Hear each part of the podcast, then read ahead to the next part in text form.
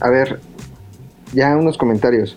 Oigan, este, qué días tan difíciles, ¿no?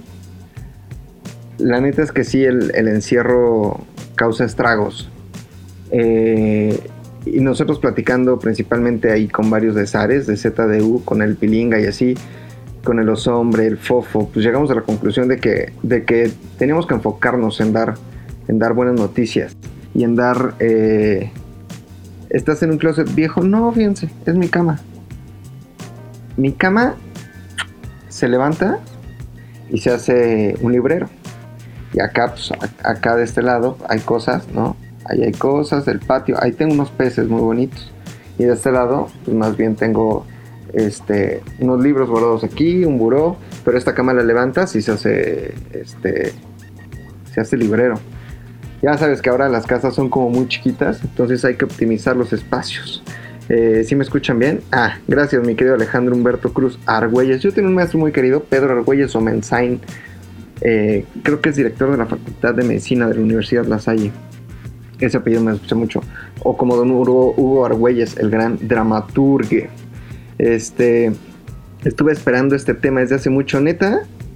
Qué buena onda.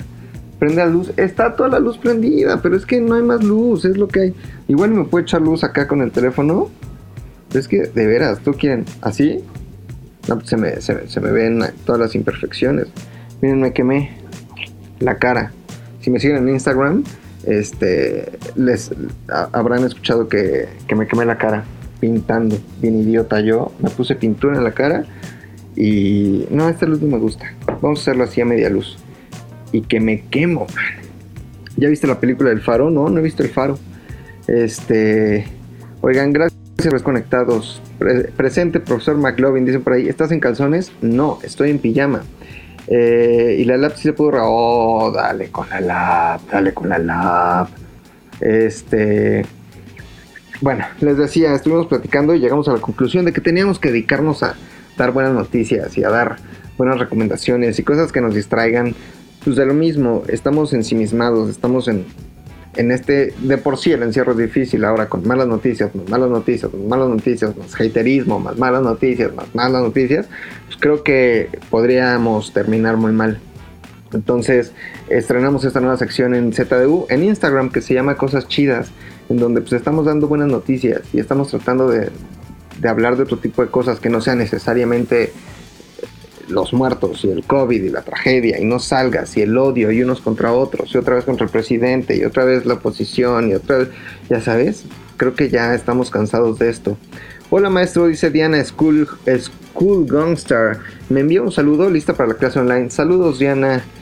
Este, mi tía Laura, se unió mi tía Laura, yo la quiero mucho, mi tía Laura. Brenda Bernal dice, hola Max, saludos desde Veracruz. Solo Veracruz es bello. Ya lo dijo el santo pape, lo dijo voz en pecho. Solo Veracruz es bello. Chinga su madre, jalapa. Eh, ya no sube vergas el podcast. Sí, sí, sí, sí. De hecho, hoy lo subimos o ayer. Este, ahorita les confirmo. Pero sí. Miguel Ángel Ascatl Pérez. Hola, profe McLovin. Saludos, saludos, Miguel Ángel Ascatl. Fer Rivera, no me pierdo ninguna historia virgas, mucho menos lo haré en esta cuarentena. Muchas gracias.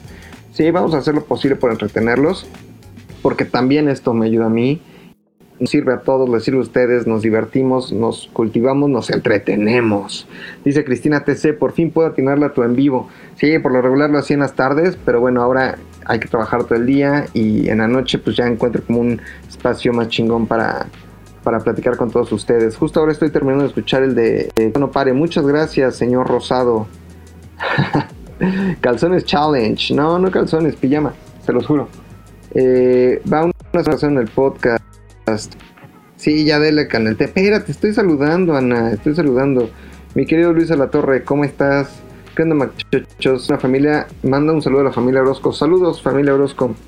Oye, te puedo dar un dato curioso. Las máscaras que se utilizan en los carnavales de la Ciudad de México, dice Orlando Navarrete Galindo, son semejantes a Maximiliano de Habsburgo. A ver si un día vas al Peñón. Sí, ahí hacen la representación en el Peñón de los Baños.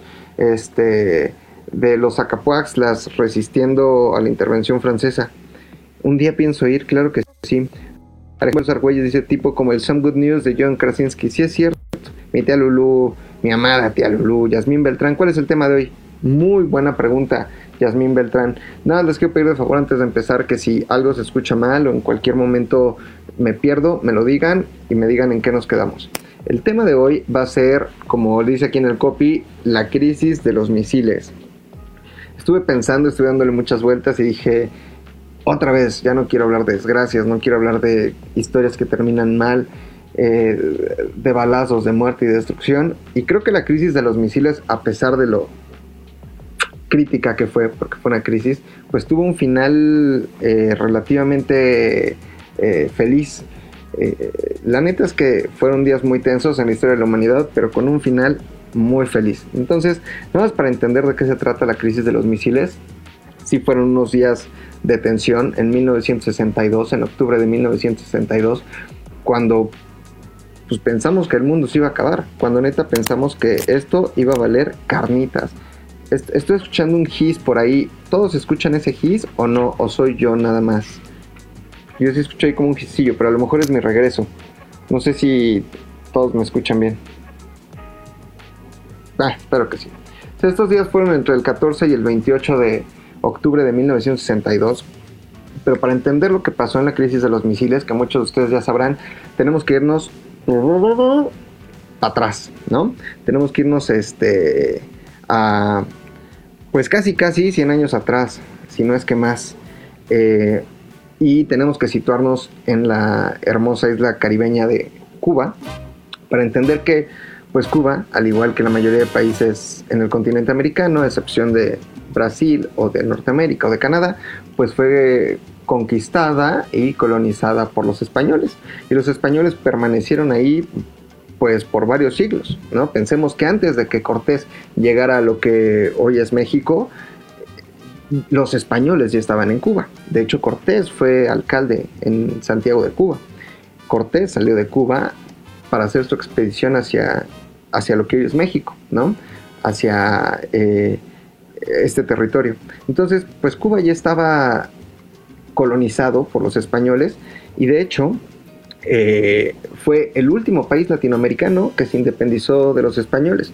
Si nosotros consumamos nuestra independencia en 1821, empezamos la lucha armada en 1810 y la consumamos, no la consumamos, yo no estuve, la verdad, pero se consumó en 1821 eh, Cuba se independizó de España muchísimos años después, exactamente en 1889, casi a finales del siglo XIX, en el, perdón, en el 98, 1898. O sea, faltaban dos años para que se terminara el siglo XIX. 1898 y iba a empezar en 1900. Entonces, en esa fecha es cuando eh, Cuba, principalmente gracias a un hombre que probablemente conozcan su nombre, que se llama José Martí, eh, pues pudo independizar a la isla de los españoles.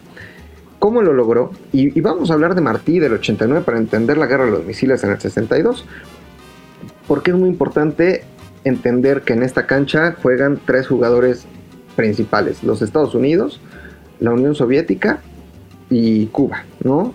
Eh, aunque hay algunos otros países ahí involucrados, principalmente Turquía e Italia, pero en, este juego juegan estos, tres países. Entonces este hombre, José Martí, estaba en Estados Unidos y desde ahí planeó la independencia de Cuba. Eh, con lo que él llamó la guerra necesaria, una guerra necesaria porque era necesario independizar a Cuba de España. Pero ahí tiene gran ayuda de, los norteamericanos, eh, que, que, tienen como un plan y siempre han tenido un proyecto de nación que ve a futuro, que no ve en lo inmediato, que no ve eh, a corto plazo, sino que ve neta a futuro. Eh, entonces, en, este momento, eh, Martí recibe todo el apoyo de los Estados Unidos para consumar la lucha independentista de Cuba. Y gracias a, esta lucha y a una enmienda que se llamaba la enmienda Platt, es que lo que muchos nos preguntamos hoy, ¿cómo es que Estados Unidos tiene pues eh, algo en Cuba, que es Guantánamo. En esta enmienda Platt, después de haberse consumado la independencia, pues uno de los principales temas era que Estados Unidos podía intervenir en Cuba en cualquier momento que ellos quisieran. Si había por ahí un dejo de conquista este, española, acuérdense que los Estados Unidos y España nos quisieron durante mucho tiempo, ahí estuvo el tema de la Florida, aquí está el tema de Cuba. Entonces, gracias a la enmienda Platt, es que los Estados Unidos arrendan estos más de, me parece que son más de este, 100 kilómetros en Guantánamo, como 115, 116 kilómetros en Guantánamo, donde hoy está su, su base militar, en donde pues eh, torturan, ¿no? Principalmente a gente terrorista y que ha sido pues muy controversial por lo que sucede en Guantánamo, pero estos 116 kilómetros que hasta hoy son propiedad de los Estados Unidos son el resultado de la enmienda Platt, de la independencia de Cuba de España y de la ayuda que Estados Unidos proporcionó a José Martí. Entonces, pues los Estados Unidos son unos chingones, como les decía, chingones en el sentido de chingar, ¿no? Con, con la clara convicción de que pues Cuba podría ser tal vez una propiedad más, como lo es Puerto Rico. De hecho, Guantánamo eh, es, es, un territorio incorporado a los Estados Unidos.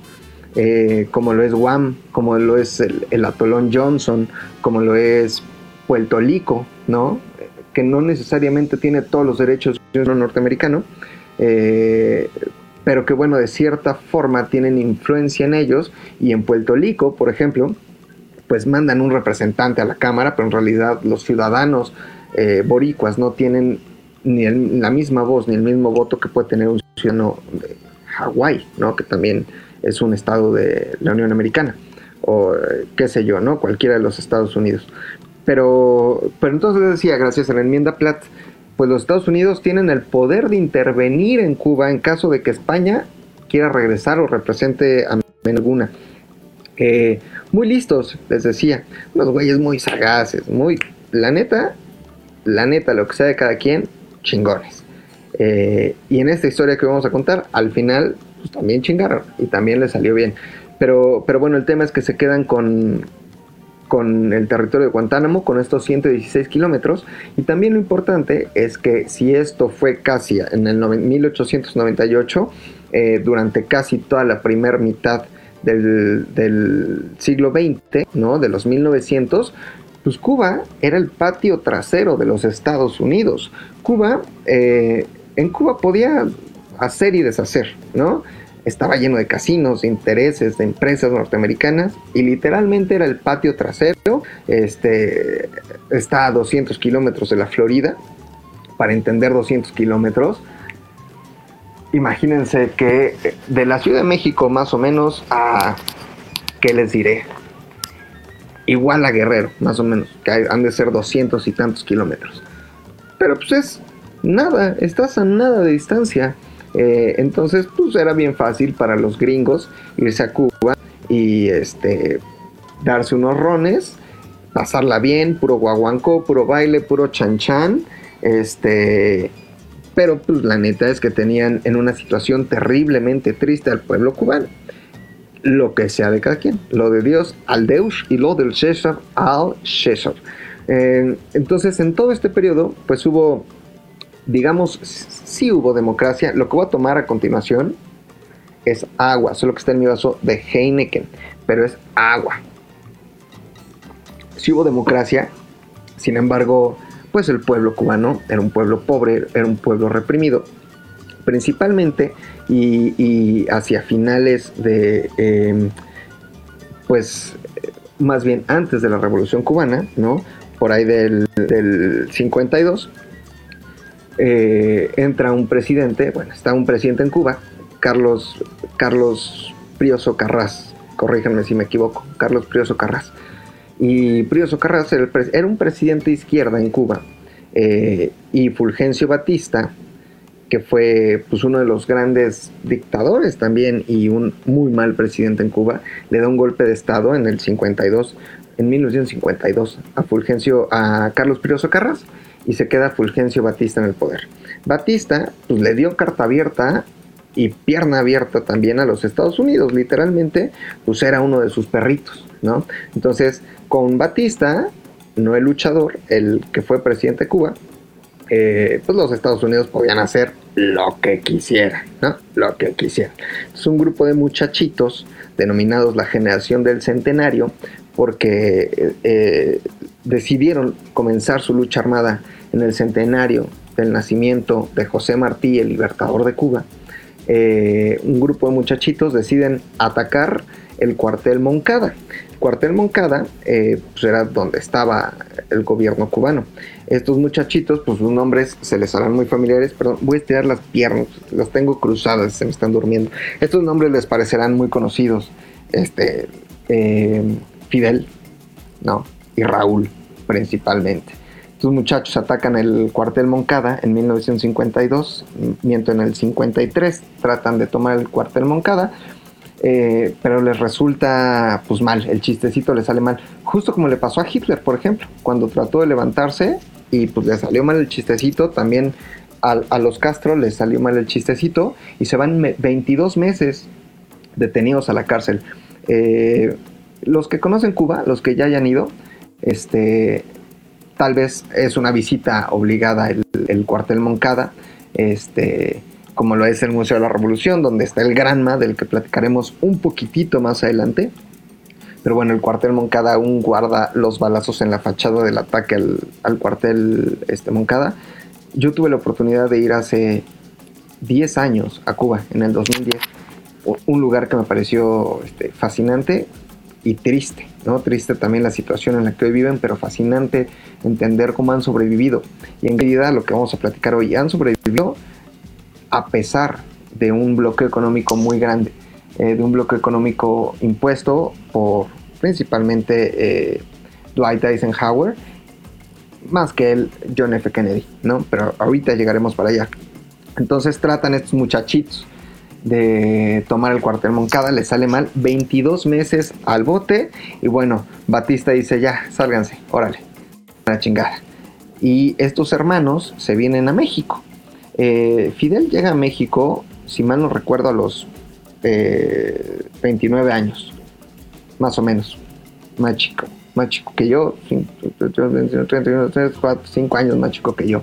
Y Fidel pues ya era un guerrillero, un muchacho con huevots entonces llega este, a México y es muy importante decir esto, llega, llega por ahí de junio, si mal no recuerdo, eh, de 1955 y llega a México, eh, julio, perdón, de 1955, llega a México junto con su hermano y aquí empieza su lucha o más bien su entrenamiento militar para posteriormente atacar o recuperar Cuba o comenzar la revolución, ¿no?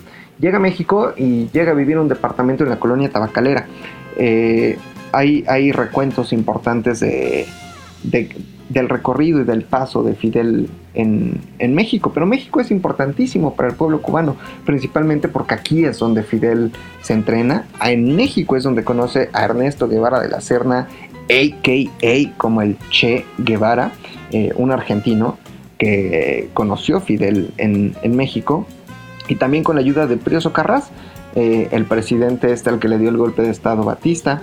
Eh, y bueno, comienzan, digamos, el entrenamiento armado, principalmente en, unos montes, en Chalco, en Valle de Chalco, aquí en México. O sea, a veces no alcanzamos a entender y a contextualizar la importancia que tuvo México para la Revolución Cubana, este, pero Chalco fue importantísimo porque ah, me dio mucho comezón y quemado, amigos pero Chaco, Chalco es importantísimo porque ahí se entrenaron, ahí se entrenó Fidel, ahí se entrenó Raúl, ahí se entrenó el Che Guevara. Entonces, eh, después, de, después de casi un año, ¿no? Porque es en el 56. Eh, después de casi un año de estarse entrenando y de planear la revolución, Fidel y otros 82 hombres, entre ellos su hermano, entre ellos Camilo Cienfuegos también, entre ellos Ernesto Guevara de la Serna, eh, se suben al Granma y parten de Veracruz rumbo a Cuba. Eh, y aquí es importante decirles una fecha, las fechas a veces valen para puro pito.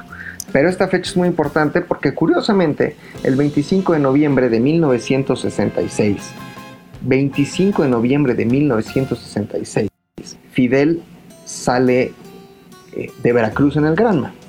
25 de noviembre del 2016, Fidel se muere. 25 de noviembre de 1985, nazco yo. Entonces el 25 de noviembre sí es este, una fecha bastante importante para, para Cuba y para, para Fidel, ¿no? Eh, Entonces, dice Vivier Cruz, en Chalco cualquiera se entrena para recibir la muerte. Algo así, algo así, sí es cierto. Este, entonces, eh, salen, salen de Veracruz en el Granma, tormenta, encallan, no les va como, como eh, planeaban, llegan el 2 de diciembre de 1956 a Cuba y ahí comienza lo que se conoce como la Revolución Cubana, que triunfa hasta enero del 59, el primero de enero que es oficialmente la fecha en la que la Revolución Cubana se conmemora. ¿Por qué es importante para entender qué pasó en la crisis de los misiles, lo que pasó con la Revolución Cubana? Porque es el gran antecedente eh, de lo que sigue, ¿no? Y lo que sigue es que voy a leer unos cuantos comentarios. Dice Dier, Dier Cruz, me faltan las pendejadas del Fofet. Por favor, súbanlos, dice Ramona Flowers, a Spotify, los primeros episodios de los diferentes podcasts. Aquí no hay super chat, no, no hay super chat. A huevo tenías que mencionar a Hitler, dice eh, Alex Lenny. Pues es que a veces la historia se repite y las, las coincidencias son impresionantes. Antonio Valle, la obscuridad es la temática, según, pero si es video debería verse bien, McLovin. Amigos, estoy haciendo lo que puedo, con lo que tengo, con mi computadora personal, con el internet de mi casa, con la luz de mi cuarto. Entonces, entiendan, por favor. Habla más cerca al micrófono, dice Alejandro. Estoy hablando, traigo manos libres, justo para que se escuche mejor, amigo. Este, gracias, Cherchis Padilla, por tu comentario. Juan Olvera dice una pregunta, ¿se subirá en podcast? Es que ya se me acabaron los datos. Sí, claro, lo vamos a subir. Eh, Limón Emanuel, saludos, profe Mac historias vergas al 100. Allen dice, Charles de sufrir, Charles de sufrir. Carlos Mendoza, muy vagabundo el McLovin. Pues traigo mi camisita, pero la neta es que sí traigo la pijama, ¿no? Pues para estar cómodos y aquí platicar ustedes. Eh, hay que guardar su sana distancia, estar separados así como entre pelo y pelo de tu bigote. Exactamente. Tienen su sana distancia, mi querido Walter. Este, saludos McLovin, mi profe de historia. Saludos. ¿Dónde está Fofo? En su casa, su sana distancia. Isra, si sigue ahí conectado Isra, eh, le mando un saludo grande. Este, fuimos compañeros en algún momento de trabajo. Ever Morales Arbizu, McLovin, saludos. Ya hiciste live muy tarde. Saludos desde Nueva York. Habla de que La Habana antes era como Las Vegas, justo lo que les decía. La Habana como, como, como justamente es el patio trasero. Eh, la señora Valderrama también se conectó acá. Además, saludos a mi señora Valderrama en su casita ahí en, este, encerrada, pobrecita con sus, hijas, pobre señora, mi señora Ram Oigan, este, saluditos, los escucho siempre. Muchas gracias, dice Ana Rocío, Alma de la Cruz, en tiempo de Corona Time, se agradece. Claro que sí, claro que sí. Dice Iván Holguín eh, Canterey, se han de haber entrenado en la Meca, Meca entrenaban los gafes, así es cierto, los gafes, el, el grupo de, digamos, elite del ejército mexicano. Algunos de ellos también entrenados con los Rangers, otros con los Caibiles, pero sí es cierto. Bueno, entonces les hablaba que la revolución cubana triunfa en 1959, el primero de enero. Y aquí entra a la escena eh, otro importante personaje. Sergio Arturo Ramos, mándame un saludo. Te mando un saludo. Saludos desde Celaya. Alejandro Montalvo, saludos hasta Celaya y su cajete muy rica su cajete. Entonces, eh, entra al, juego otro importante personaje que es Nikita Khrushchev. Eh, Nikita Khrushchev y, John F. Kennedy. En cuanto triunfa la revolución cubana, pues hay un chingo de disidentes, ¿no? Hay gente que no le fue nada bien, que están exiliados en los Estados Unidos. Y el plan de Kennedy es sencillo. El plan de Kennedy es recuperar la isla a través pues, de una intervención digamos, no militar del ejército norteamericano, pero sí paramilitar de un grupo de guerrilleros disidentes cubanos, algunos dominicanos, algunos inclusive argentinos, y esto es lo que se conoce eh, como, como pues, la intervención a la bahía de Cochinos, sin albur, ¿no? A Playa Girón. Por ahí Silvio Rodríguez tiene una canción muy buena que se llama Playa Girón, justamente así. Compañeros poetas tomando en cuenta los últimos sucesos. En la poesía quisiera preguntar, me urge, ¿qué tipo de adjetivos se deben usar para hacer el poema de un sin que se haga sentimental. Fuera de la evidente panfleto, si debo usar palabras como flota cubana de pesca y playa Girón. Y es como una metáfora muy bonita y una dedicatoria a todos aquellos que estuvieron en, en Playa Girón. Entonces, esta, esta intervención a la Bahía de Cochinos es en 1961. Eh, supuestamente con todo el apoyo norteamericano, pero la neta es que eh, puro topi, ¿no? Porque lo que sucede es que en menos de 72 horas, casi 68, eh, los revolucionarios cubanos mandan a la Gaber a, estos disidentes y a estos, pues, digamos, invasores paramilitares y la intervención a la Bahía de Cochinos y la, la intentona fracasada de recuperar eh, la isla de Cuba, pues es bullshit, no funciona, es un fail total. 68 horas.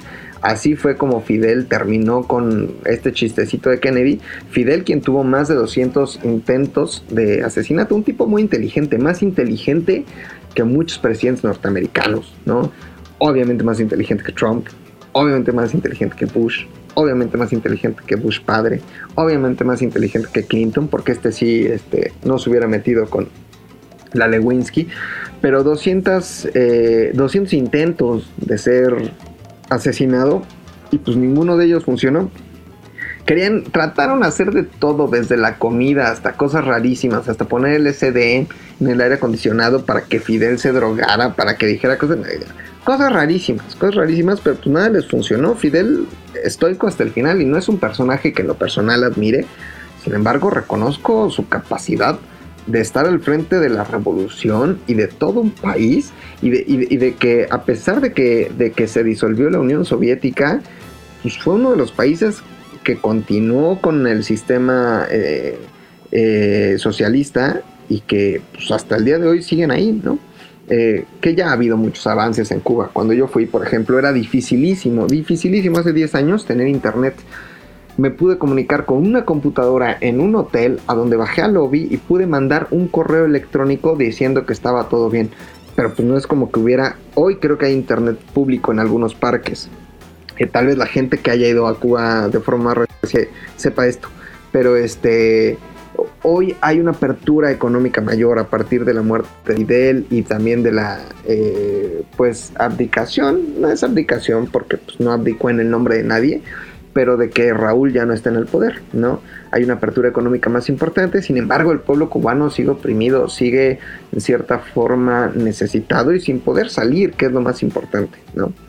Pero bueno, cuando eh, Kennedy intenta tomar o recuperar la isla con, esta intentona de, la Bahía de Cochinos, de Playa Girón, pues Fidel se da cuenta que los Estados Unidos son una amenaza. Pero entonces entra a la escena Nikita Khrushchev, entonces presidente eh, de la Unión Soviética. ¿no? Acuérdense que la URSS, la Unión de Repúblicas eh, Soviéticas Socialistas, o Socialistas Soviéticas, eh, no, es, no es Rusia per se, son un grupo ¿no? De, países que forman la URSS. Y aquí, antes de hablar de Nikita Khrushchev, entendamos que hay otro juego que se juega paralelamente. Y ese es el juego europeo.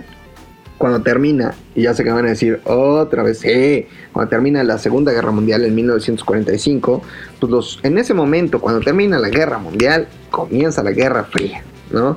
Eh, no es como que sea así de, tajante. Hay quien dice inclusive que pues, fue una gran guerra que empezó con, el asesinato de Franz Ferdinand en la Primera Guerra Mundial y que hasta el día de hoy sigue o que a lo mejor terminó este, con la caída del muro de Berlín. Pero bueno, en el 45 cuando, cuando termina la Segunda Guerra Mundial pierde eh, las potencias del eje, ganan los aliados. Pues lo que pasa principalmente es que en Europa se pues, empiezan a dividir todo, ¿no? ¿Cómo se divide en Corea? Cómo se divide en Alemania. Eh, entonces dicen, a ver, en el 49, vaya, había influencia inglesa, eh, norteamericana eh, soviética sobre Alemania. Alemania es un país que también tiene un rol importante en esto y hay que entenderlo. Porque eh, en el 49 dicen, híjole, pues vamos a tener que dividirnos este país, ¿no? Alemania Oriental, Alemania Occidental, ¿no? Eh, algo dominado por la URSS, otra parte por los Estados Unidos, y así están en el 49, 49 mismo año en el que se funda la OTAN. La OTAN es la Organización del Tratado del Atlántico Norte. Eh, una organización que se firma, como su nombre lo dice, en el, en el Atlántico Norte, en Washington, eh, y, que pues principalmente es como el club de Toby, es como los Estados Unidos y sus cuatitos. Es como si yo le hablara a todos mis cuates para hacer una, este, para hacer la palomilla y que me defendieran en caso de que me agredieran a mí o todos los demás defender a, a alguien más si es el caso de que agredan a alguien más. En teoría, la OTAN son varios países aliados de Estados Unidos, grandes amigos de Estados Unidos, en donde pues si nos tocas a uno, nos tocas a todos. Si se meten contigo, todos contestamos, porque juntos somos más, ¿no? Eh, y así se funda la OTAN también como un contrapeso importante a, la URSS, ¿no? Que, como les decía, no solo era Rusia, la, Rusia era una de las repúblicas, pero estaba Ucrania, pero estaba Armenia, estaba Georgia y estaban todos estos que acaban en Stan, ¿no? Kazajistán, Uzbekistán y todos los que acaban en TAN. Eh, pero no solo al bloque soviético, sino también a, todo o a todas las naciones que la URSS apoyaba, ¿no? Está China, está Corea del Norte, está Cuba, ¿no? Y si en ese momento hubiera existido este eh, este venezolano que se llamaba no Maduro, el otro, este de antes, ¿Cómo se llamaba? Alguien que me diga. Nadie me dice. Pero bueno, este, si hubiera existido la Venezuela este, socialista de hoy, pues Venezuela, Hugo Chávez, perdón, este, etcétera, ¿no? Entonces la OTAN se funda como un contrapeso importante. Eh, la OTAN juega un papel importante también, pues porque son los amiguitos de Estados Unidos. Y a la OTAN se empiezan a sumar países. Un país importante es Turquía. En el por ahí del 50 se, anexa a la OTAN Turquía. Pero bueno, les hablaba, ahorita regresamos a Turquía, voy a dar unos saltos temporales muy raros, pero es necesario hacer esto. Entonces, eh, en, el, en, el, en el 49, les decía, deciden dividirse Alemania y pues poner, no el muro, porque el muro no existió sino hasta el 61, eh, pero sí dividir, ¿no? Una división ahí este, más, digamos, este, suavecita, ¿no? Tal vez un alambrado, tal vez unas casetitas de vigilancia, pero no necesariamente el muro levantado. Sin embargo, eh, el levantar este muro sí representó que las cosas se empezaron a poner tensas. Y les hablaba yo de eh, esto porque ahí es donde, donde el pique real entre Estados Unidos y la URSS comienza así, ¿no? Pero también es importante eh, regresar de Turquía como parte de la OTAN, porque los turcos, siendo parte de la OTAN, le abren la puerta a los Estados Unidos. Y le abren la puerta a los Estados Unidos, ¿para qué? Para que los Estados Unidos puedan poner misiles eh, de largo alcance en Turquía. Turquía hace frontera con la URSS. Eh, entonces, si yo, Estados Unidos, pongo unos misiles en Turquía apuntando como para tu casa, ¿no? Pues obviamente van a representar una amenaza. Eh, y ahí están esos, esos misiles hasta que se resuelve este conflicto del que vamos a hablar hoy o del que estamos hablando, ¿no? Esto está sucediendo en Europa. Entonces, regresamos a Cuba y regresamos a Kennedy. Nikita Khrushchev le dice a Fidel, oye, tu revolución acaba de triunfar, triunfó en el 59, estamos por ahí del 62, eh, ¿qué onda? Te echo la mano, te apoyo, ¿cómo ves? Hasta ese momento, don Fidel no sabía o no había declarado una Cuba socialista, una Cuba comunista. Se había mantenido calladito, eh, a pesar de pues, que el Che sí lo era, ¿no? Y lo era mucho más de convicción, a pesar de que Camilo sí lo era. Ya hablaremos en un capítulo nada más del Che, un tema apasionante, ¿no? Eh, a ver, aquí hay un comentario interesante. Ramona Flowers dice: Por favor, comenta la anécdota de cómo el Che fue elegido para dirigir el área económica del gabinete de Fidel. Fidel no sabía absolutamente, eh, el Che no sabía absolutamente nada de economía. Era eh, doctor. Cuando Fidel le dice que va a ser este, el encargado de la economía del país, que por cierto hay quien dice que lo hace muy bien, lo hace muy bien, la neta es que lo hace muy bien, teniendo nada de fierros, teniendo nada de insumos, teniendo un bloque económico gigante, logra mantener la economía cubana. Pero dicen por ahí que le, le manda una carta a sus papás diciéndole que, que va a ser el nuevo ministro de Economía y su papá le contesta que es un fracaso total porque cualquier empresa que toca un Guevara fracasa. Pero bueno, desde mi punto de vista lo hace muy bien. Pero el Che será tema y aparte para otro día. Entonces, eh, Nikita Khrushchev le dice a Cuba, oye, pues yo, yo te echo la mano, tienes mi apoyo, ¿y qué crees? Que yo tengo unos espías y te puedo decir si Estados Unidos te trae ganas o no, o por dónde te viene o por dónde no. Y Fidel le dice, muy bien, chico, me parece una extraordinaria idea, chico, pero ¿qué quieres a cambio? Y entonces, pues Khrushchev le dice, fíjate, está bien fácil, eh, dame chance, ¿no? De poner unos misiles en Cuba pues porque Estados Unidos me puso unos misiles en Turquía y tenía otro misil también en, Italia, un misil de mediano alcance que bien podía llegar a la Unión Soviética. Eh, entonces, pues ante esta amenaza, Nikita Khrushchev, que fue uno de los mejores eh, dirigentes de la URSS, en realidad él no era bélico, no fue un Stalin, ¿no? Eh, no, no, no fue... Trató de defenderse y defender los intereses de la URSS eh, entonces pone, Fidel acepta y pone estos misiles en este, pues en Cuba, ¿no? Es, importante decir que cuando nos imaginamos misiles, ¿qué, qué, piensan ustedes? ¿No? Pues que a lo mejor pusieron ahí unos 10 misiles y nada más unos misiles. Esta operación se conoció como Anadir, Operación Anadir, eh, en donde pues la URSS comienza a mandar no, no solo eh, misiles, perdón, recibí acá un WhatsApp, no lo voy a contestar. Este, entre el 17 y el 22 de octubre de, 1962, la URSS comienza a mandar un chingo de arsenal a Cuba. Eh, manda 24 plataformas de lanzamiento pues, para lanzar los misiles, 42 eh, cohetes R, R, R12, 42 cohetes R12, que son unos cohetes de largo alcance. Eh, más de 40 ojivas nucleares, más de 42 mil efectivos, casas, bombarderos. O sea, manda neta una amenaza real a Cuba y una amenaza real para los Estados Unidos. Supongamos que estos misiles que tenían, eh, Kennedy, Kennedy consulta con su equipo de expertos y le dice, a ver, güeyes, vénganse, este, ¿qué onda? ¿Qué nos puede pasar? Y le dicen, desde los grandes lagos eh, al, al Atlántico desaparece todo. O sea, nos referimos a todo. Si nos avientan eso, bye. Híjole. Eh, es importante. Ah, un dato que se me había ido es que eh, aquí ya están en igualdad de condiciones en esta pelea, ¿no? Los, los cohetes que tenía en Turquía Estados Unidos podían llegar tal vez en 15 minutos y destruir este, Moscú. Pero los que tenía eh, Rusia de largo alcance que podían llegar hasta los Estados Unidos pues iban a tardar casi el doble. Entonces, si tienes misiles casi a la misma distancia, Estados Unidos los tenía a 100 kilómetros de la URSS. Eh, la URSS los tenía a 200 kilómetros. Les decía, la distancia entre, entre Cuba y los Estados Unidos son 200 kilómetros. Entonces ahí ya representa una amenaza real y estás en igualdad de condiciones. Y, aquí es donde comienza lo que se conoce como la crisis este, de los misiles, ¿no? Que para los, los, los rusos o los soviéticos se conoció como la crisis del Caribe, para los cubanos como la crisis de octubre.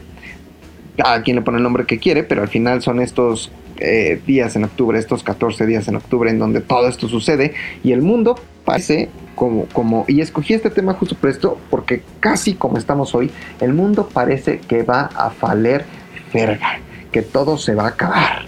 Eh, neta, había muchísima tensión. Eh, hay una frase famosa que era ¿quién va a apretar el botón? O sea, el que apretó el botón estaba consciente que iba a acabar con el mundo. A ver, Estados Unidos tiene como 40 mil este, armas nucleares, tal vez la URSS tenía como 30 mil, o sea, les alcanzaba para destruir el mundo unas 100 veces. O sea, era ilógico. O sea, era ilógico porque pues, destruyes al otro, pues te, vas, te van a destruir a ti también y no solo el otro y a ti. Vas a acabar con chingo de la humanidad y de gente que no tiene nada que ver y de países que no tenían nada que ver, porque además estaba la OTAN en donde si le si tocaban a uno entraban todos. Imagínense el desmadre que hubiera sido, ¿no? Hay tres momentos álgidos en, durante la Guerra Fría y este es el periodo que se conoce como la Guerra Fría. Uno es eh, la guerra en Corea, cuando, cuando aviones eh, norteamericanos y soviéticos se enfrentan y eh, otro es justamente este momento. Es importante decir que durante estos días los, Estados, los Estados Unidos entran en, en, en un periodo de emergencia máximo. Y para que entendamos, ellos tienen una medición ¿no? de, de lo crítico que podría ser o resultar una guerra que se llama el DEFCON, que se llama, que es la abreviación de Defense Condition. El DEFCON, digamos que son, es una calificación y son cinco niveles. El nivel 5 del DEFCON es el DEFCON donde no pasa absolutamente nada y estamos en paz. Así como Amado Nervo, vida nada te debo, vida estamos en paz.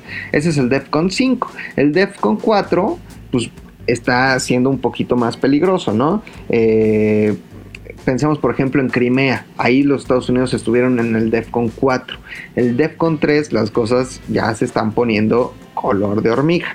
Pensamos que eh, la guerra del Yom Kippur, por ejemplo, en Israel, eh, entre Israel y Egipto, eh, puso a Estados Unidos en un DEFCON 3. o nada más para que entendamos la gravedad, los atentados del 11 de septiembre pusieron a los Estados Unidos en un DEFCON 3.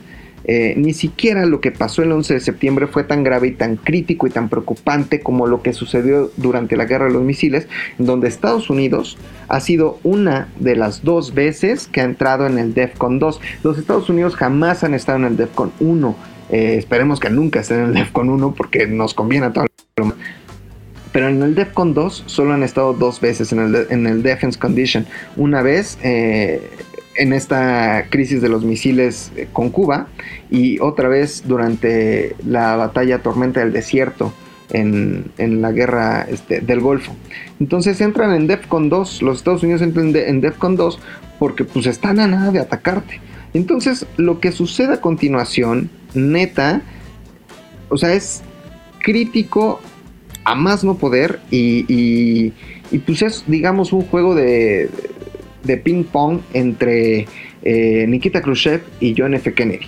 Principalmente es eso y Fidel, la neta, es un peón de los rusos, bueno, de los soviéticos. Eh, no tiene voz ni voto y la neta lo están usando, ¿no?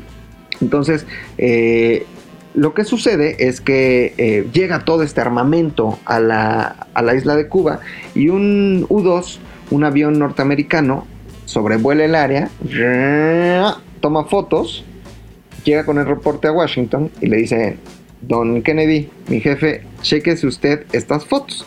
En esas fotos se ve claramente que hay unos misiles en Cuba. Entonces John F. Kennedy eh, lanza un discurso al pueblo norteamericano, eh, un largo discurso en donde básicamente dice eh, que van a hacer un bloqueo económico contra la isla y ahí empieza el bloqueo económico en contra de Cuba. Bloqueo que permanece en cierta forma hasta hoy y que tanto, tanto, tanto ha afectado al pueblo cubano. Sí le ha hecho mucho daño Fidel, sí le hizo mucho daño Fidel, sí le ha hecho mucho daño su sistema, pero mucho daño también le ha hecho el bloqueo económico de los Estados Unidos. Eh, tristemente, ¿no? Eh, pensemos que cuando triunfa la revolución y se empiezan a nacionalizar las empresas norteamericanas y los cubanos lo empiezan a nacionalizar, pues tuvieron neta que hacer milagros con lo que tenían, eh, eh, con las empresas refresqueras, petroleras, no podías hacer absolutamente nada, no había insumos de nada, no había suministro de acero, no había suministro de plástico, no había nada. Entonces me lo imagino como este, un doctor que trabaja en el Seguro Social tratando de hacer milagros. Entonces el mundo está en una situación muy crítica y empieza este juego de este, tú las traes, yo las traigo, entre Nikita Khrushchev y John F. Kennedy. Eh, son días muy críticos, neta, son días dificilísimos para la humanidad, eh, porque el mundo como lo conocíamos se puede acabar y creo que es importante entender que hoy eh, el mundo se siente más o menos así, nosotros nos sentimos más o menos así.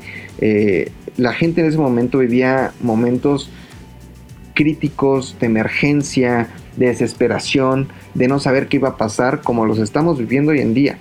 Eh, y ya platicaremos del final de esto, pero, pero bueno, tiene, tiene, tiene un final positivo y tiene algo agradable al final, ¿no? Entonces empieza eh, pues, pues esta guerra y Kennedy dice, si tus barcos pasan más allá de la línea, aprieto el botón y se van los misiles. Y que Estados Unidos diga eso es serio, porque no puedes jugar. Los Estados Unidos no juegan. Los Estados Unidos no van a decir, a ver, este, vamos a, amenazar. Yo, URSS, paso con mis este, submarinos. Ah, no es cierto, no te dice nada. Serías el asme reír del mundo. Entonces la situación es realmente crítica y Nikita Khrushchev le contesta, pues yo no voy de ninguna forma a detenerme. Y así están. Las conversaciones se llevan a cabo en, no en lo que hoy conocemos como el famoso teléfono rojo. El teléfono rojo fue una forma de comunicación que se eh, implementó terminada la crisis de los misiles entre Khrushchev y Kennedy para que tuvieran una comunicación directa. Pero mandaban mensajes con el embajador y el embajador a veces entrevistaba con el hermano de Kennedy este, y así funcionaba, ¿no? Pero principalmente pues así estaban las cosas en el mundo a punto de acabar lo que sucede es que eh, pues está todo listo en Cuba para atacar a los Estados Unidos y ahí está la amenaza latente y la gente en serio cree que las cosas pueden terminar muy mal. O sea, hay gente que eh, hay un domingo muy crítico, el último domingo de esos días, en donde la gente dice, pues este puede ser el último domingo que yo salgo a la calle y veo la luz ahí la importancia de entender que lo que hoy estamos pasando está en nuestras manos controlarlo y está en lo que nosotros podamos hacer por nosotros y por los demás. Y acá, en esta crisis de los misiles, la gente dependía de eh, pues, las decisiones de dos personas, ¿no? De Kennedy y de Nikita Khrushchev. Que Nikita Khrushchev, como les decía, no era tan este, agresivo. Eh, e inclusive el hecho de que esta historia haya tenido un final feliz le cuesta el puesto a Khrushchev y hay quien dice que la vida a Kennedy, ¿no? Entonces, así está la situación de crítica cuando al final, al final de los finales, Nikita Khrushchev dice, órale, eh, acepto retirarme, no seguir avanzando, eh, eh, por ahí ya del 20 7 de octubre del 62, ¿no? A cambio de una sola cosa. Eh, bueno, de varias cosas en realidad. De tres cosas principalmente. Una era reconocer eh, la, independencia de Cuba, ¿no? A la revolución y no intentar de ninguna forma eh, invadir a la isla. Entonces, si tú, Kennedy, no te metes con los cubanos, yo me voy. Dos, retírame el misil que me pusiste en Italia o que pusiste en Italia. Y tres, retira los misiles que tienes en Turquía. ¿Estás de acuerdo? Y Kennedy dice, estoy de acuerdo. Y así es como el 28 de octubre de 1962, las tropas de la URSS, junto con todo su armamento, se retiran de la isla cubana y lo hacen de una forma, la neta, chingona y que me hace pensar que aún hay esperanza y que la humanidad no es tan cruel y que no somos tan culeros y que los seres humanos somos chingones. Eh, pues, cargan todo a, los barcos, los misiles que trajeron escondidos, la gente que trajeron en submarinos, todo lo que sucedió de forma escondida, se lo llevan de forma pública, abierta, destapada, para que los, los este, aviones de reconocimiento norteamericanos puedan sobrevolar la isla. Eh, tomar fotografías, contar el número de misiles, de ojivas nucleares, de plataformas de lanzamiento y las cosas terminen en Santa Paz. Eh, y, de hecho hay una anécdota interesante en donde eh, en agradecimiento los gringos, los militares gringos les invitan una taza de té a los militares soviéticos, la rechazan evidentemente, pero les mandan como regalo una botella de vodka. ¿no? Las cosas terminan bien este 28 de octubre de 1962. Las consecuencias de esto, evidentemente eh, la, implementación del teléfono rojo, ¿no? que es ya la forma en la que se comunicaban directamente Nikita Khrushchev y John F. Kennedy, pero también eh, pues algo que se rumora y que ya entra más en el terreno de la teoría de la conspiración, que es el asesinato de eh, John F. Kennedy. Hay quien dice, uno, que la, la Bahía de Cochinos eh, fracasó porque dentro de la CIA estaban saboteando a John F. Kennedy. Y hay quien dice que la misma CIA manda a asesinar a John F. Kennedy porque se mostró muy blando con la Unión Soviética y con Nikita Khrushchev. Y lo cierto es que a Nikita Khrushchev sí lo destituyen porque no demostró ante los conservadores soviéticos tener tremendos pantalones para afrontar a, los Estados Unidos, ¿no? Entonces, eh, me gustaría que, termináramos eh, esta transmisión con este, con este mensaje neta de, de, a ver, la humanidad puede estar viviendo mensajes momentos, perdón, bien críticos. La humanidad puede estar pasando por un momento en el que nunca habíamos estado, ni imaginamos, ni vislumbramos, este, eh, un momento que neta yo creo que nadie imaginó jamás y que no esperábamos y para el que no estábamos preparados. Sin embargo, las cosas pueden resultar bien, porque el mundo ha vivido situaciones muy críticas, como lo fue la crisis de los misiles. El momento ha vivido situaciones en las que neta pudo haber terminado el mundo como lo conocimos y afortunadamente las cosas no salieron tan mal como planeábamos. Las consecuencias de esta crisis de los misiles fue un, avión de reconocimiento norteamericano derrumbe, este, derribado por, por un eh, antiaéreo soviético sobre la isla de Cuba pero imagínense que el mundo eh, hubiera cambiado radicalmente y cuántas, cuántos miles de millones de personas hubieran muerto si alguien hubiera apretado un botón, si alguien hubiera tomado la decisión equivocada de apretar un botón y lanzar misiles. La decisión estaba en esas personas y como les decía, el mensaje es que hoy la decisión está en nosotros. Encerrarnos, salir a lo más necesario, eh, y bueno, tener, tener consideraciones y, todo lo que ya hemos leído y sabemos y que tenemos que hacer, pero la decisión está en nosotros. Hoy no dependemos, aunque eh, queramos echarle la culpa a la oposición o al presidente o al sistema de salud, pues bueno, ellos no van a hacer neta nada por nosotros. Hagamos nosotros las cosas que tengamos en nuestras manos y hagámoslas bien porque el mundo sí tiene esperanza, aunque suene bullshit, aunque suene aburrido, aunque suene canción de Diego Torres, pero sí creo que el mundo tiene esperanza y neta nos damos cuenta en estos momentos críticos como la crisis de los misiles, que el mundo al final es chingón y que las cosas pueden salir bien y que no necesariamente todo tiene que acabar en una destrucción masiva o en un chingo de muertes o en una tragedia mundial. Las cosas pueden salir bien y hoy la solución está en nuestras manos. Eh, dicho esto, voy a leer unos mensajes porque tengo muchas ganas de mandar saludos y de leer todo lo que me escriben. Eh, dice Ramona Flowers, ¿cómo llegó un submarino ruso B-39 al Museo Marítimo de San Diego, California? Fue capturado y ahí lo tienen. De igual forma, en Corea del Norte tienen un... un eh, un avión norteamericano que capturaron durante la Guerra Fría también en, en la guerra de, de, Corea, de las Coreas. Este, eh, pero sí, así es como llegó. Hablando también de este tipo de cosas que están en museos, en el Museo de la Revolución en Cuba tienen justo a la mitad del museo el Granma. Hay quien dice que es una imitación del Granma porque el gran original se destruyó, pero ahí tienen el Granma. Y de hecho así se llama también el periódico oficial cubano, el Granma, en honor al Granma, al barco en el que eh, Fidel, Raúl, Camilo, el Che salieron el 25 de noviembre de este Veracruz. Onésimo Gavino Vidal Aquino, saludos McLovin, un abrazo desde, South Carolina, un abrazo hasta South Carolina, Carolina. Onésimo, así hay un este, obispo que se llama Onésimo Cepeda. Santos, eh, Rafa Rivera dice saludos Mac, cuídense. Cámara, usted también. Rafael Santo fue en la época de los bunkers apocalípticos. Néstor Sánchez dice, eres una chingonería, McLovin. Gracias, querido Néstor Sánchez. Luis Martínez, saludos McLovin desde Veracruz, saludos hasta Veracruz. Eh, Didier Cruz dice, ¿cómo no en las películas? El chingo de Defcon 1, Defcon 1. los Estados Unidos afortunadamente nunca han estado en Defcon 1 porque neta, todos tendríamos que temblar.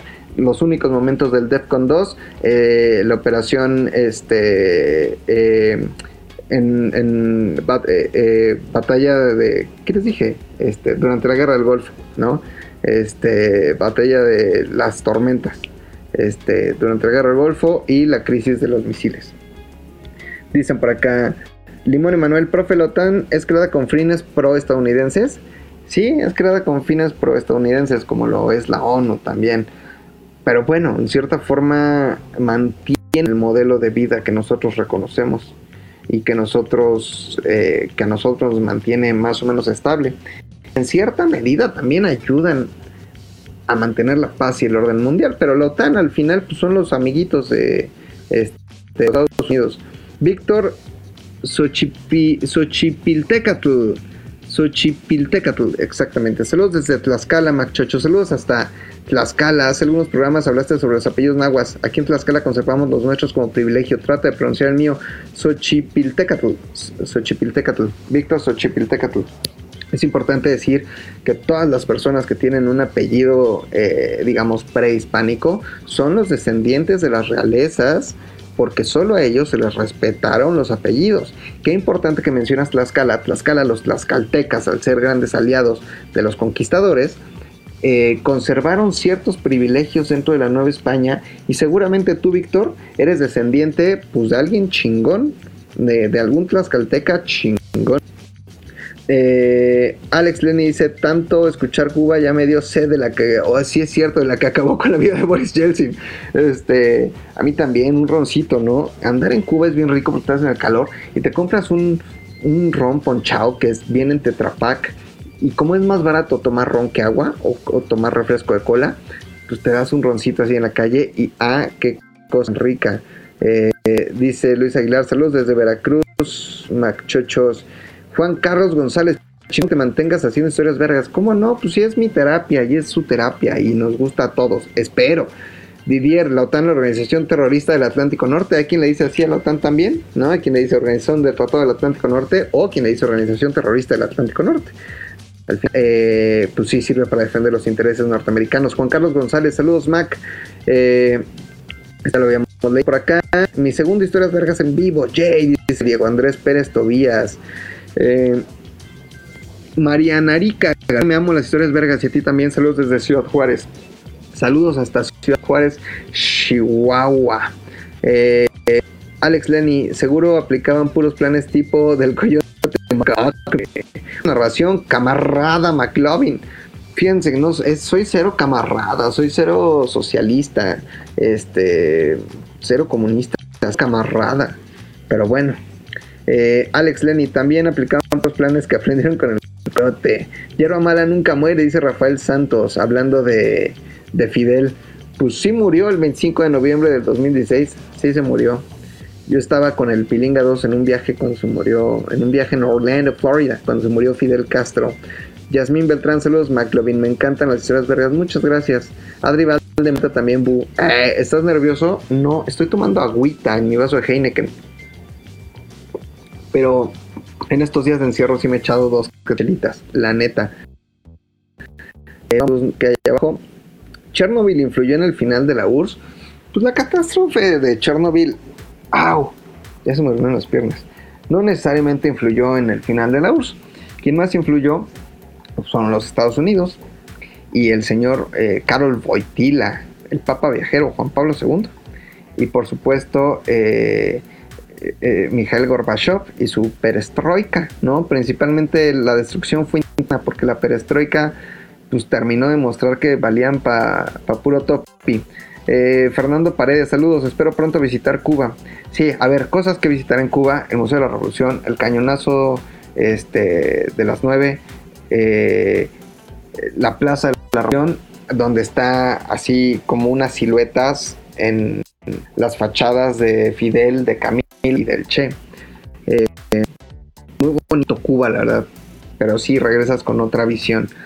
Alejandro Ramírez, saludos, Pilingas. No está. Ah, sí, cuando la película de historias vergas. Este, hay que hacerla, Pilinga. Patrocíname. Onésimo Gavino Vidal, Aquino, saludos, Pilinga 2.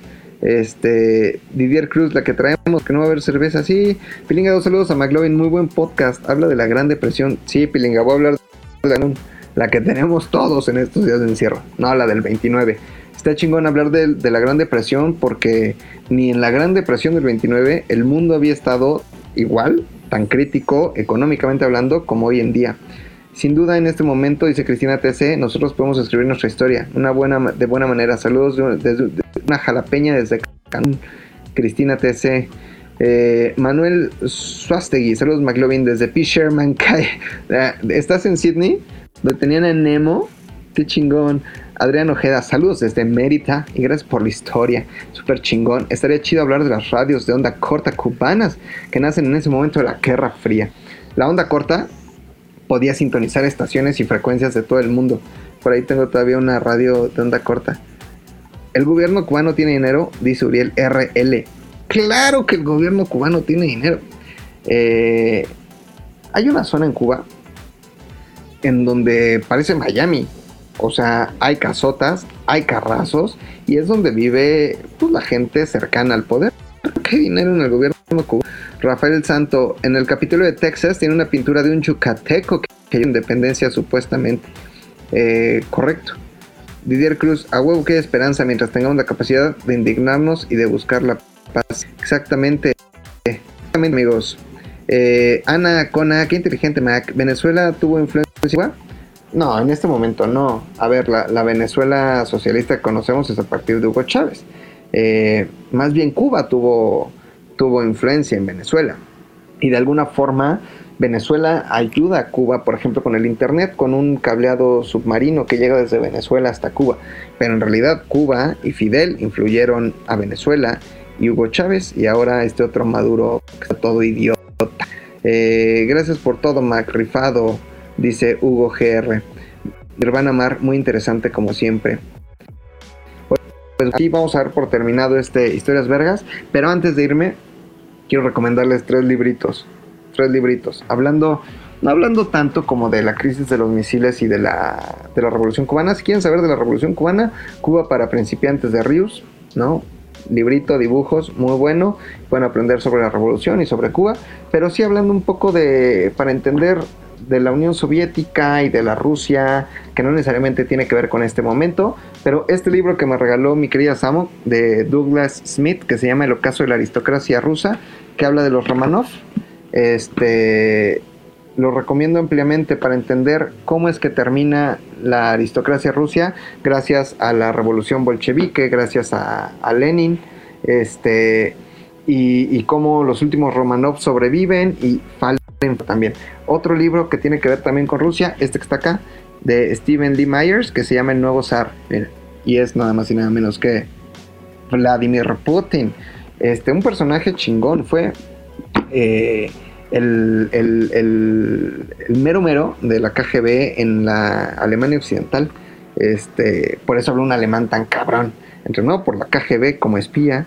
Eh, pues por eso lucha con osos, nada en agua fría y es un güey chingón. El nuevo zar de Stephen Lee Myers, Vladimir Putin. Y el último, si quieren leer algo un poquito diferente, de Don Alfonso Reyes. Un libro muy chiquito, pero muy chingón. Tal vez el libro más chingón. Se llama Visión de Anáhuac. Eh, es un ensayo, pero tiene algo de novela, pero tiene algo de crónica, pero tiene algo de poesía. Eh, sobre la visión que los conquistadores tuvieron o pudieron haber tenido cuando entraron a, Tenochtitlán y se dieron cuenta de todo lo que había acá. Visión de Anáhuac, de Alfonso Reyes, el de la cartilla moral de la 4T, el hijo de Bernardo Reyes, el gran golpista, eh, Bernardo Reyes junto, junto con Félix Díaz y varios más fueron los que derrocaron a Madero y a Pino Suárez en la escena trágica. Bernardo Reyes es el papá de Alfonso Reyes. Y la calle que está en la Condesa, que se llama Alfonso Reyes, se llama así porque ahí sigue la casa de don Alfonso Reyes. Visión de Anáhuac de Alfonso Reyes. Está chiquito, está chingón. Y si eh, no sé si siguen abiertas las librerías. Este, yo les diría que no salían ni siquiera a comprar un libro y que, y que leyeran lo que está en casa. O descárguenselo en digital, cualquiera de los tres, y están muy buenos. Ahora, también si quieren que se los preste, eh, mándenme inbox a McLovinZDU en Instagram o en, en, Twitter o en Facebook McLovin Universo. Igual y podemos inventar una dinámica por ahí de, de este, mandarlos por correo o, unas entregas acá muy cuidadas o qué sé yo. Pero está bueno, hay que buscar la forma de implementar un shereo de libros, ¿no? Estaría bueno. Oigan, cuídense mucho, por favor. Salgan solo para lo necesario. Eh, eh, regresen, lávense las manos, 20 segundos, ya saben, este, las manos así, y luego los dedos, luego los dedos, luego así, luego así, y luego estas partes de aquí que quedan sin lavarse, ¿no? Lávense muy bien, este, eh, tomen todas las precauciones necesarias, el cubrebocas. Algunos dicen que sí, sí, otros dicen que sí, no, pero por si sí o por si no, yo prefiero utilizarlo. Este, suena mamada de la 4T, pero sí, a la distancia. La neta, cuídense mucho porque está en nosotros. Como les decía, la crisis de los misiles dependía de dos taradotes, Kennedy y Khrushchev. Pero salir de esta crisis que no es de los misiles, pero sí de un pinche coronavirus hijo de puta, depende solo de nosotros. Nos vemos la próxima semana en otro Historias Vergas. Este, mándenme mensajes para, para que me digan de qué quieren que hablemos y con gusto lo hablamos. Qué chingón haber estado conectados el día de hoy. Cuídense mucho, neta, neta, cuídense mucho. Gracias por estar conectados. Los quiero. ¡As!